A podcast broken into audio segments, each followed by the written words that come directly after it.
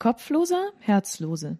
Ein Hörspiel von Michael Erle. Teil 3. Was zuletzt geschah. Grouchox versucht den Ausbruch aus dem Schulturm von Kanchan. Nachdem er seiner Zelle entkommen ist, hat er die Tür zu diesem Stockwerk magisch versteckt. Sein Hamster, der Prinz Odisuffel, hilft ihm dabei, während der Zwerg Ugaminogarix noch immer sein Werkzeug sammelt.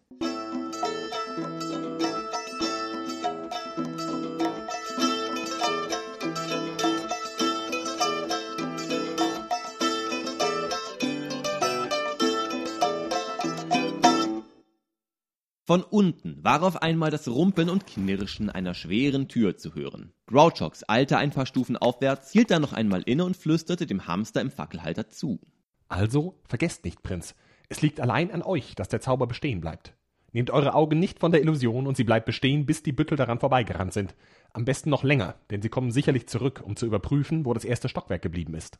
Dann rannte er die Wendeltreppe leichtfüßig hinauf. Eine Etage weiter oben passierte er eine weitere Tür. Noch einmal 40 Stufen später eine dritte. Er hielt inne, um zu lauschen. Von unten hörte er die schweren Schritte und das noch schwerere Schnaufen mehrerer Büttel. Sie waren am verschwundenen Stockwerk vorbei, ohne etwas zu merken. Der erste von ihnen erreichte vermutlich gleich die Tür zur zweiten Etage. Die Schritte stockten einen Augenblick lang, dann knarrten die Angeln der Tür. Ein paar eilige Schritte, dann hörte der Schelm das verwunderte Grunzen seines ehemaligen Kerkerwärters. Eine andere Stimme, vermutlich die seines Vorgesetzten, wetterte gleich darauf los.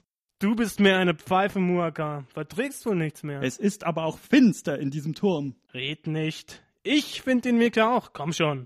Die Wächter verließen das Zimmer wieder und stiegen die Stiegen hinab. Nach 80 Stufen standen sie wieder vor dem Ausgang im Erdgeschoss. Was habe ich gesagt? Es ist einfach zu finster hier drin. Ich. Ach was. Du bist einfach eine Nervensäge, das ist alles. Los, steh nicht rum. Wir wollen zur Zelle. Auf, auf. Wieder schnauften die Wachen die Treppe hinauf. Ein weiteres Mal kamen sie erst vor der Tür des zweiten Stocks zum Stehen. Sie öffneten diese und stritten sich dann auf dem Treppenabsatz weiter, als sie erkannten, dass sie das erste Geschoss wieder verfehlt hatten. Das kann doch nicht wahr sein.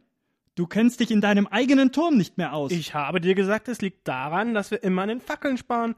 Wenn es hier genug Licht hätte, würde das nie passieren. Red nicht so schlau daher, Geringhardt. Wenn du so klug bist, warum hast du die Tür dann übersehen?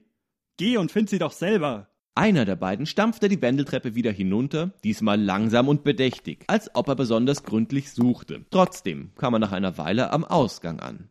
Und?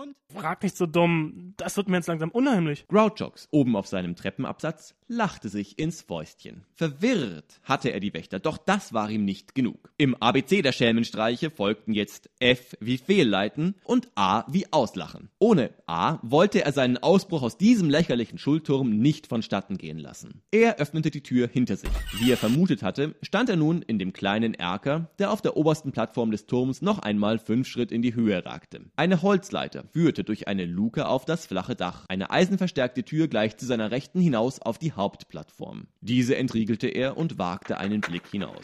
Ein einsamer Fahnenmast stand hier. Das Banner der Stadt Kanchan war gehisst. Man konnte es mit Hilfe eines Seils einholen, das zwischen zwei Rollen am unteren und oberen Ende der Stange verlief. Der Schelm schätzte die Höhe des Mastes auf fünf Schritt. Das Seil musste alles in allem doppelt so lang sein oder, anders gesprochen und den Gedanken des Ausbrechers vorweggenommen. Wenn man es von der Zinne des Turmes herabhängen ließ, dann baumelte sein Ende etwa drei Schritt über dem Erdboden. Dies schien ein ehernes Gesetz des Turmbaus zu sein. Je höher das Gebäude, desto größer die Fahne und desto länger der Fahnenmast. Das Verhältnis von Flaggenseillänge zu Turmhöhe war meist so gut wie hier. Noch dazu musste der Mast dann und wann umgelegt werden, wenn einer der Stürme aus der Südsee in das Delta des Mondi wehte. Dazu war eine Halterung in einer Steinplatte des Bodens eingelassen, in der die Fahnenstange steckte. Grouchox schnitt das Seil durch und hob den Mast ein paar Zoll in die Höhe, sodass dieser eben noch in der Senkrechten gehalten wurde. Ein leichter Zug an seinem Ende aber würde ihn sicher umkippen lassen. Dann schnitt er mit seiner grauen Klinge den Seilzug durch und machte einen dicken Knoten in eines der Enden. Solcher Art präpariert betrat er den Turm ein weiteres Mal und lauschte in das Treppenhaus hinab. Du gehst jetzt nach Hause und holst die Lampe, sage ich. So dumm werd ich sein. Meine Frau wird zetern, dass du es noch bis in den Torturm hörst. Besser sie als der Zeugmeister. Wenn du unsere Laterne nicht im Wachzimmer liegen gelassen hättest, wäre das alles nicht passiert. Soll ich sie vielleicht mit mir rumschleppen? Bei Tag? Grouchox überlegte, wie er die beiden am besten auf das Dachgeschoss holen konnte. Ähnlich wie bei der Jagd ist es nämlich mit den Streichen so, dass jedes Wesen den geeigneten Lockruf braucht. Für die beiden Büttel musste es bestimmt nichts Hochgeistiges sein. Wahrscheinlich war die dümmste aller Möglichkeiten genauso gut wie jeder andere. Oder noch besser, weil sie zu keinen Missverständnissen führen konnte. Also rief Grouchox die Treppe hinunter.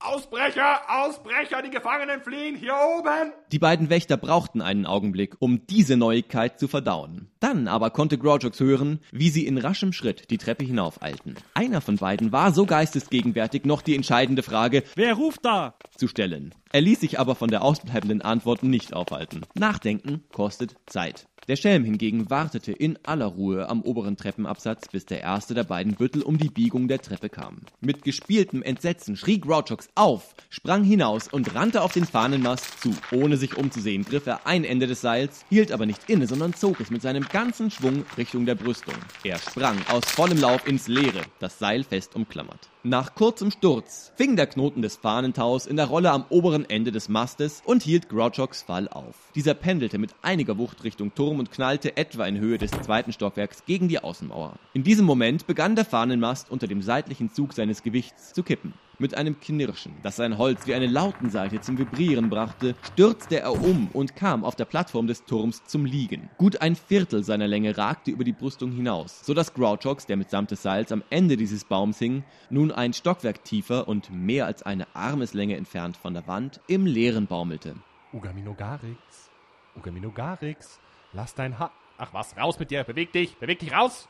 Er hoffte, dass der Zwerg ihn gehört hatte und dass auch Odesuffel, der Hamster, irgendwie aus seinem Fackelhalter entkam, damit sie alle drei gemeinsam fliehen konnten. In diesem Moment aber musste er mit Bestürzung feststellen, dass sein Augenmaß den Fahnenmast betreffend nicht besonders gut gewesen war. Denn vom Gewicht des Flüchtigen gezogen, kippte die lange Stange wie eine Wippe langsam über die Brüstung des Dachgeschosses. Grouchox sank erst langsam nach unten, dann schneller, als das Drehmoment zunahm und schließlich ausgesprochen schnell, als über ihm der Fahnenmast vom Dach zu stürzen begann. Zum Glück lagen nur noch ein paar Ellen zwischen dem Boden und seinen Füßen. Er landete weich und konnte auf den Beinen bleiben. Das war auch dringend notwendig, denn über ihm folgte ja im freien Fall ein fünf Schritt langer Pfahl, das spitze Ende voraus. Grouchox sprang zur Seite und entging dem tödlichen Geschoss nur um Haaresbreite. Die Stange schlug eine stattliche Mulde in den festgebackenen Lehmboden, kippte um und landete krachend auf dem Platz vor dem Schandturm. Ein paar Leute wurden auf die Flucht aufmerksam und sahen interessiert zu, während oben auf den Zinnen einer der Wärter seinen blöden Kopf über die Brüstung steckte und hinunterspähte. Keine Zeit also zu verlieren. Grouchox hastete zur nahen Pforte des Turms. Die Büttel hatten diese in ihrer Verwirrung zum Glück offen gelassen. Zwei Stufen auf einmal nehmend sprang er die Treppen hinauf. Nach 20 dieser großen Schritte musste links an der Wand der Fackelhalter Odi Suffels sein. Von oben konnte er nun die hastigen Schritte des ersten Wächters hören.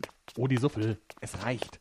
Schließ die Augen oder blick woanders hin, ich brauch die Tür wieder. Daraufhin erschien in der Dunkelheit auf einmal ein gleißendes Rechteck von Tageslicht, das durch die Türritzen fiel. Grouchox drückte mit der Schulter dagegen und es öffnete sich als Türflügel in den Vorraum seiner Zelle. Ugaminogarix, der mit seiner Werkzeugkiste über die Schulter gerade auf dem Weg hinaus gewesen war, grüßte ihn ungeduldig. Da bist du.